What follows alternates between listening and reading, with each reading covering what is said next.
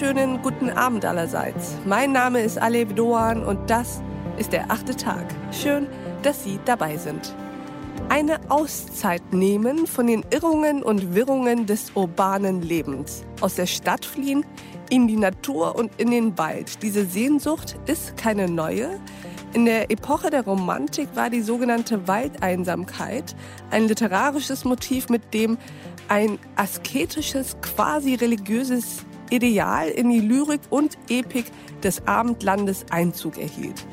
Und ein wenig scheinen wir die Renaissance dieses Gefühls zu erleben. Bars, Restaurants, Museen und Konzerthallen sind geschlossen.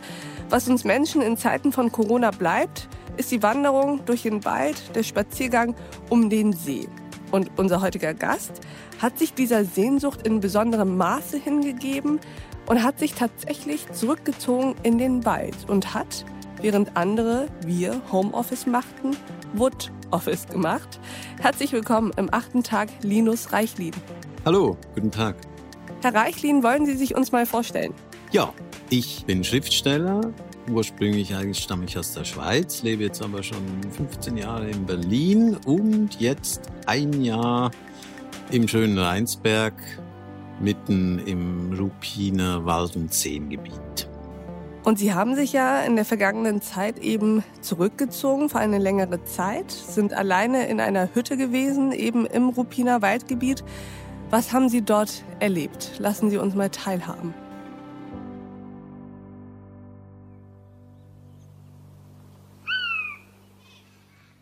Ja, also beim ersten Lockdown brach ja in Berlin ein ewiger Sonntag aus. Keine Kinos, keine Theater, keine Restaurants.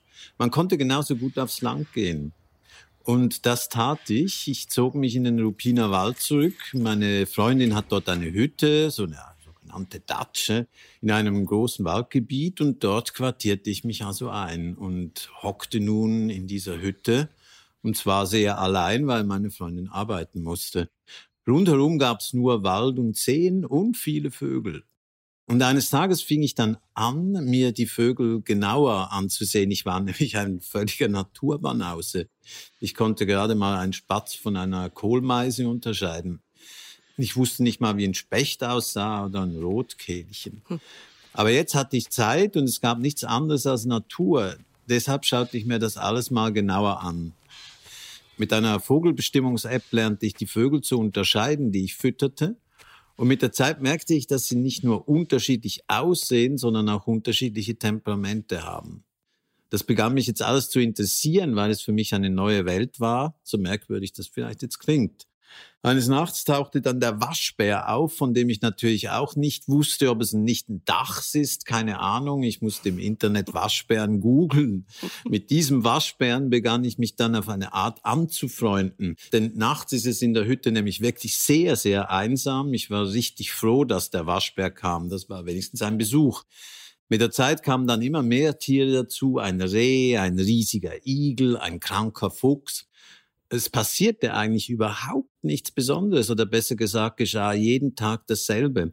Aber für mich veränderte sich trotzdem wirklich viel, denn ich hatte bisher die Natur nur aus der Perspektive eines Stadtmenschen wahrgenommen, als etwas, das es gibt, das mich aber nicht besonders interessierte. Und jetzt plötzlich ging ich nicht mehr ins Kino, in die Oper oder so, sondern in den Wald, machte stundenlange Märsche, sammelte Marderschädel und Federn von Eichelherren, ja, und darüber habe ich ein Buch geschrieben. Das ist in der Tat sehr, sehr faszinierend. Sagen Sie mal, Herr Reichlin, wie lange waren Sie eigentlich in dieser Hütte im Rupinerwald? Monate. Das hat sich so ergeben, weil es war ja äh, kollidiert mit dem Lockdown und es hat angefangen im Spätwinter eigentlich des letzten Jahres. Hm. Und das hat sich dann schon hingezogen, ja. Wie kann ich mir denn so das Setting in dieser Hütte vorstellen? Es war ja Winter. Wie haben Sie überhaupt dafür gesorgt, dass es warm wurde, dass Ihnen warm wurde? Was waren so die alltäglichen Gegenstände, die Sie so um sich herum hatten?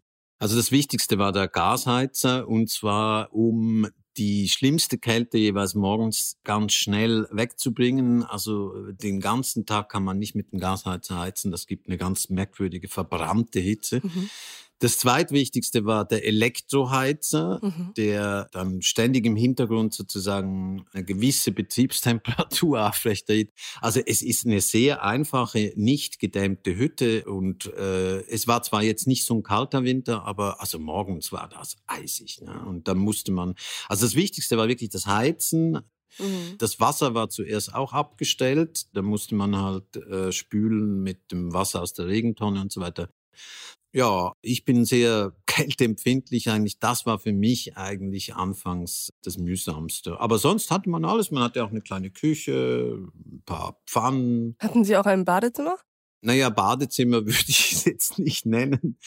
Also man konnte, äh, wenn man auf die Zähne... Sie hatten Sanitäranlagen sozusagen. Ja, das schon. Und man konnte, wenn man die Zähne zusammenbiss, auch eine Dusche nehmen. Ja. Wenn man die Zähne zusammenbiss, heißt, das Wasser, das da rauskam, war eiskalt. Ja, es war entweder eiskalt oder brühend heiß. Okay. Also man musste in jedem Fall die Zähne zusammenbeißen. Ich habe mich gefragt, Herr Reichlin, wollten Sie eigentlich Einsamkeit und haben dafür die Natur in Kauf genommen? Oder wollten Sie die Natur erleben und haben dafür dann die Einsamkeit in Kauf genommen? Naja, ich wollte weg. Ich wollte vor allem weg aus der Stadt. Das hatte nur epidemiologische Gründe sozusagen.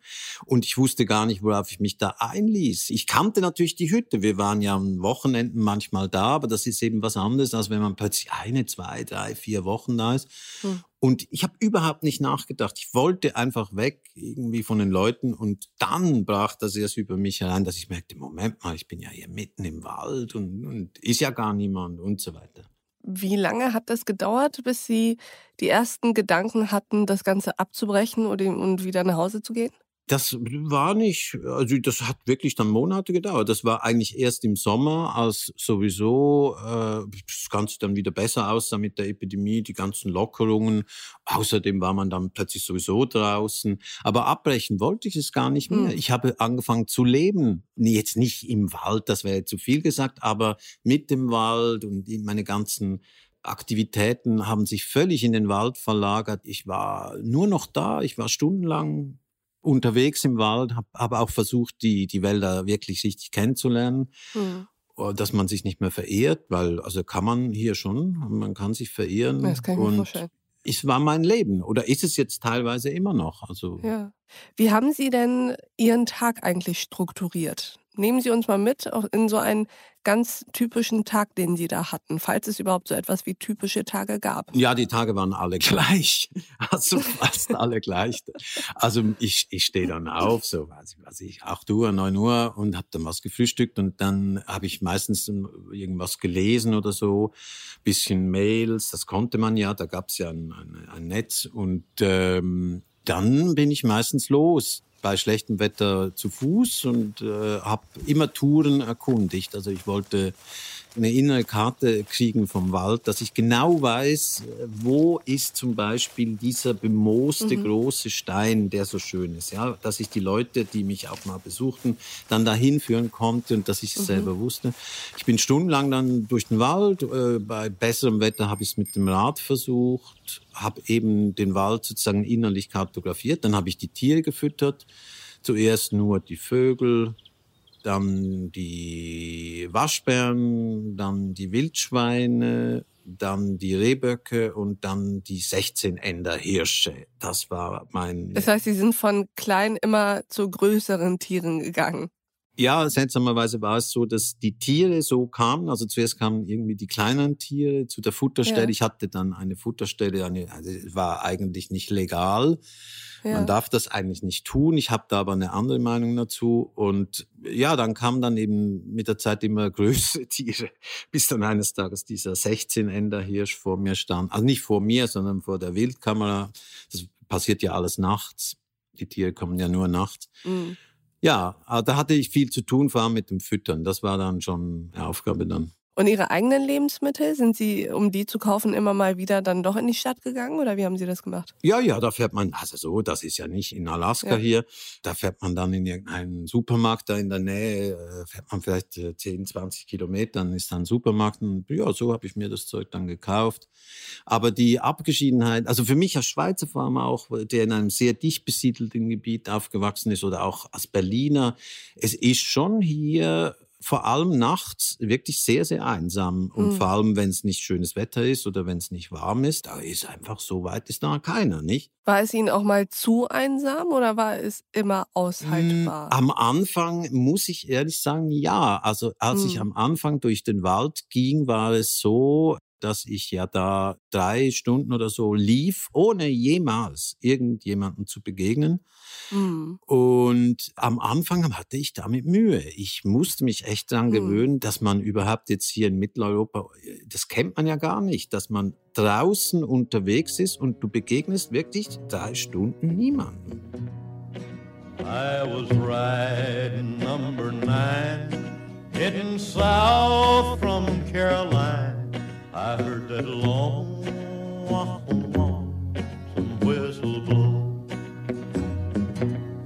I got in trouble, had to roam. I left my gal, I left my home. I heard that long some